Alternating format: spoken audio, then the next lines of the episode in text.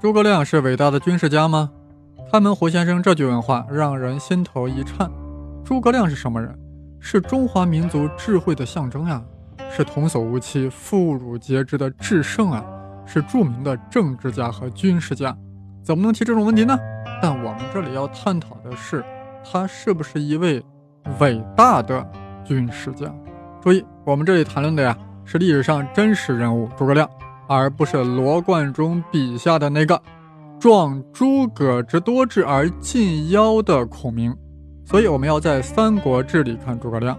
作者陈寿对诸葛亮的政治才能赞不绝口，但对其军事才能说了一段古文，大家听听：于智容为长，其谋为短，理民之干优于将略，应变将略非其所长。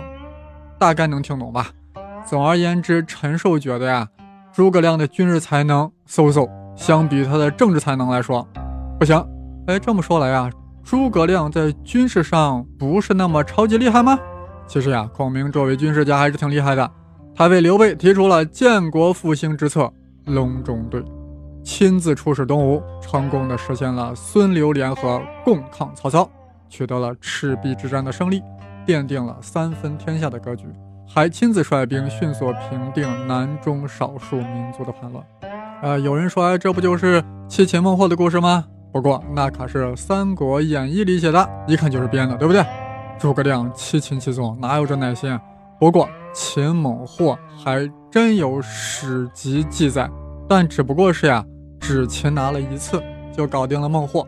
啊，后来还随诸葛亮返回了成都，担任了御史中丞这样的大官。此后，直到诸葛亮死前，蜀汉南方啊都没有人敢再次叛乱。如此牛叉的孔明，难怪杜甫有诗赞曰：“诸葛大名垂宇宙，万古云霄一羽毛。”哇，好形象呀！仿佛诸葛亮是宇宙中的巨型黑洞，羽毛呀有如黑洞蒸发一般。但是诸葛亮五次北伐均未成功，难免令后人觉得。诸葛亮军事才能还是有限，是不是？否则怎么五次都不成呢？你看人家常凯申，仅仅一次北伐就成功了，而且小六子还东北一支了。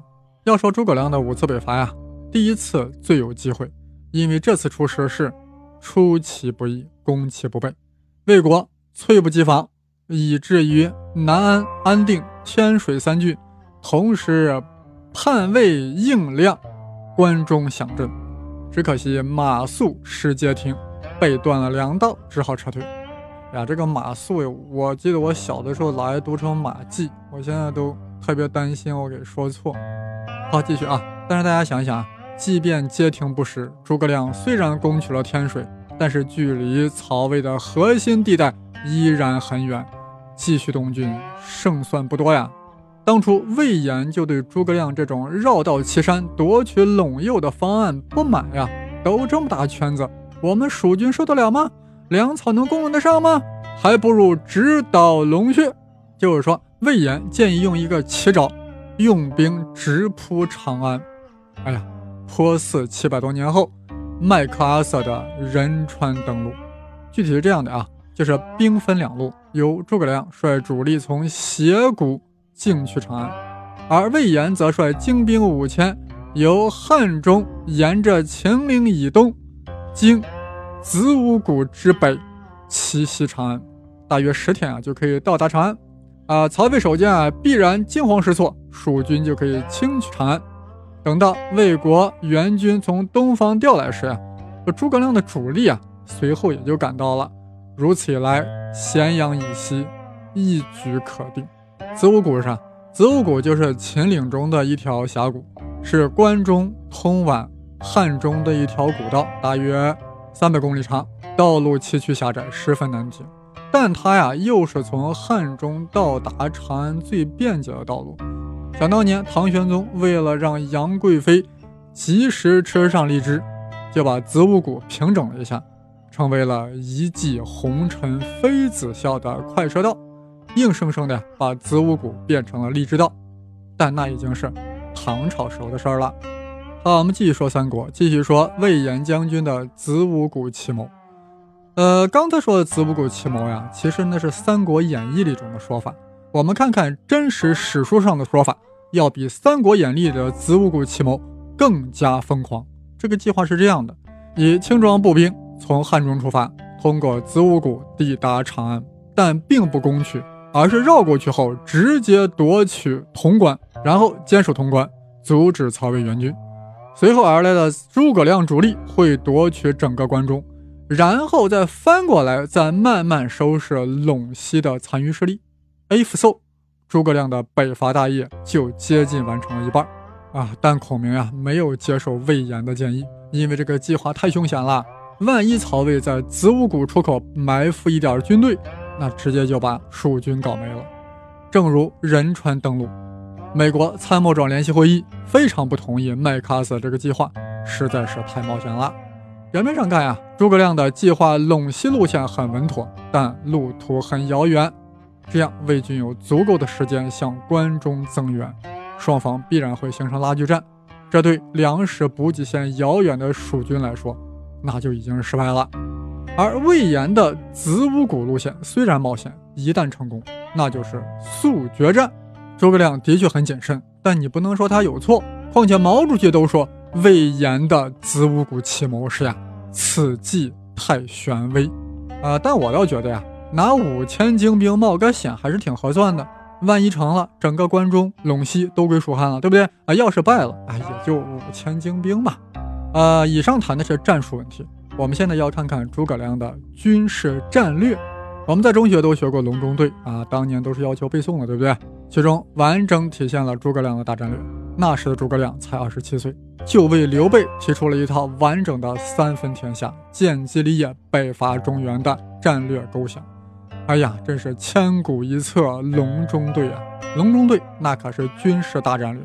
首先让刘备避开实力强劲的中原之地，夺取力量薄弱的荆益二州，然后直捣南方之需，而后可以与曹魏、孙吴三分天下。隆中对告诉刘备。要想兴复汉室、成就霸业，必须要分三步走。第一步，夺取荆州和益州。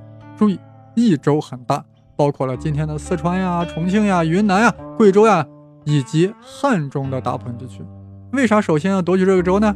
因为荆州是用武之国，益州是天府之土。也就是说呀，荆州利于出战，益州利于后勤防御。第二步。就是要西和祝融，南服夷越，外结好孙权。哎呀，就是要团结一切可以团结的力量，最重要对付曹操，对付曹魏政权，尤其是要与东吴结盟。但最重要的是内修政理，就是要搞好蜀国内部的事情，整顿吏治，整顿政治，发展经济，壮大自己。第三步。天下有变，则命以上将将荆州之军以向宛洛，将军身率益州之众出于秦川。哎呀，也就是兵分两路出兵北伐，以前行攻势夺取中原。诸葛亮最后总结是：诚如是，则霸业可成，汉室可兴矣；if so，则霸业可成，汉室可兴。理想是丰满的，但现实是残酷的。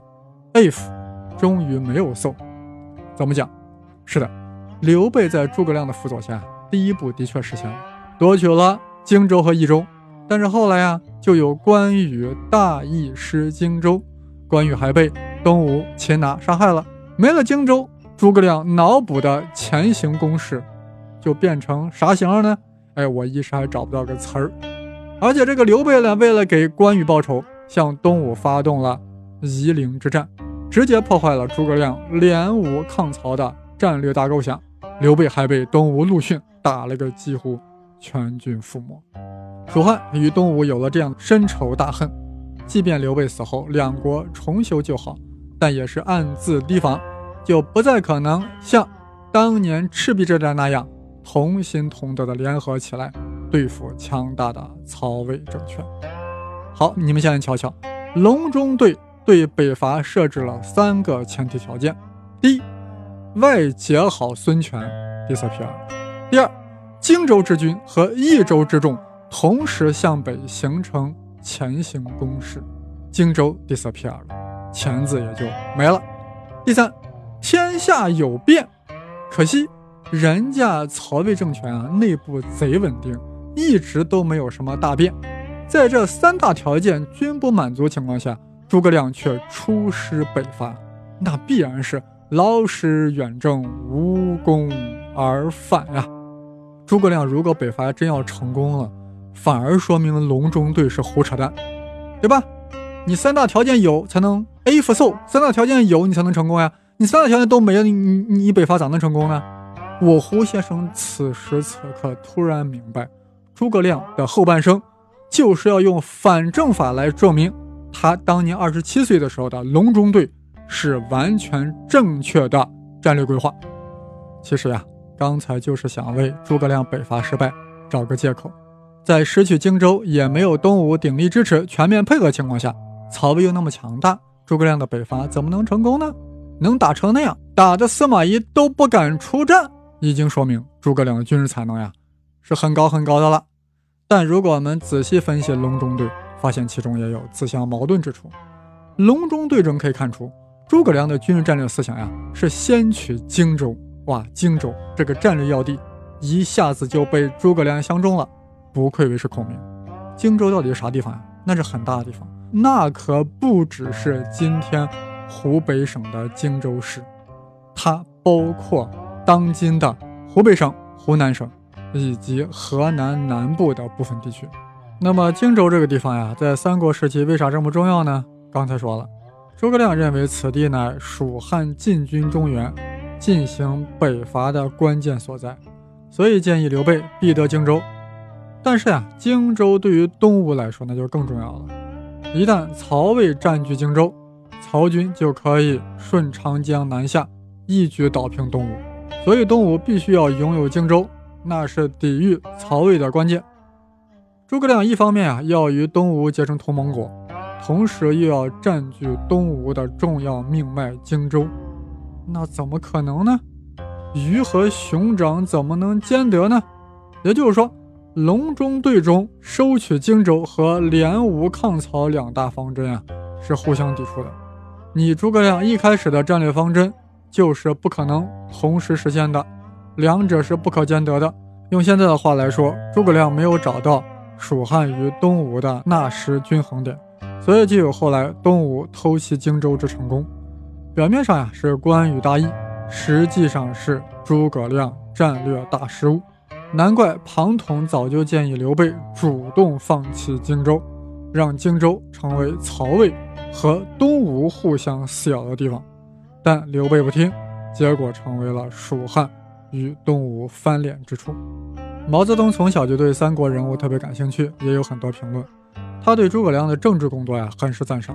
但对诸葛亮的军事才能评价不高，尤其是对隆中对中的军事战略有这样的批语：其实物与隆中对，千里之遥而两分兵力，其中则关羽、刘备、诸葛三分兵力，安得不败？也就是说呀，毛泽东认为蜀国之败亡，肇始于诸葛亮的隆中对。荆州和益州不但是千里之遥。而且中间隔着大巴山和巫山，交通极为不便，两大战区孤立分割，首尾不能相救，根本就不是一个有机整体。刘备将本来就有限的兵力分别放在了荆州和益州，实乃兵家之大忌。再后来又三分兵力，让关羽镇守荆州，孔明留守成都，刘备驻守白帝城，那更是三分兵力。形成了各自为战的格局，如此用兵，安能不败？其实呀，北宋时很多文人就对诸葛亮的军事才能表示呵呵。中国第一个武学博士就诞生在宋朝，叫何去非。何博士是这样说的：“孔明有立功之志，而无成功之量；有合众之人，而无用众之智。”曾经愤然砸缸的司马光是这样说的：“诸葛亮自负才能，逆天而行，自取败之也。”司马光为啥说诸葛亮逆天而行呢？因为蜀汉与曹魏的实力啊，实在相差太大了。曹魏不但地域广大，而且人口是蜀国的七八倍，这种情况下，诸葛亮北伐曹魏只能是自取其败。苏东坡的评价更损啊，竟然这样说诸葛亮：言兵不若曹操之多，言地不若曹操之广，言战不若曹操之能，而有一胜之者，区区之忠信也。区区之忠心，你苏武就是这样在揶揄诸葛亮的高尚品德吗？有点过分了啊！所以有人啊就会站出来为诸葛亮辩护了。那曹操挟天子之重，孙权有他爸他哥留下来的遗产，刘备有个 nothing 啊！如果要不是遇到了诸葛亮，能有三分天下的功业吗？对呀，诸葛亮再不济，那也令几乎 nothing 的刘备。与曹操、孙权鼎足而立，你司马光、苏东坡有这本事吗？你们北宋连小小的西夏都搞不定，还敢嘲笑诸葛孔明？如果诸葛亮生在北宋年间，定将那李元昊七擒七纵，俯首称臣。甚至有人啊这样为诸葛亮的北伐辩护：人家诸葛亮明知道曹魏比蜀国强大的多，但为什么一直还在北伐呢？其实就没想着。大败曹魏，而是要用以攻为守的策略来保全蜀国。好了，我们今天的话题是啊，诸葛亮是不是一位伟大的军事家？毫无疑问，诸葛亮是一位优秀的军事家，甚至是一位杰出的军事家。但他是不是一位伟大的军事家呢？哎，听了本期节目呀，相信各位朋友啊，一定会有自己的想法。近期我们在公众号上准备让大家投票选举中国历史上十大军事家，啊，一共有三十位候选人，诸葛亮也在其中。你会为诸葛亮投一票吗？那么另外二十九位候选人是谁呢？我们下期节目再说。我的微信公众号是开门胡先生，当然是带竹字头的生。最后呀，我要向鞠躬尽瘁。死而后已的诸葛孔明先生，致以崇高的敬意。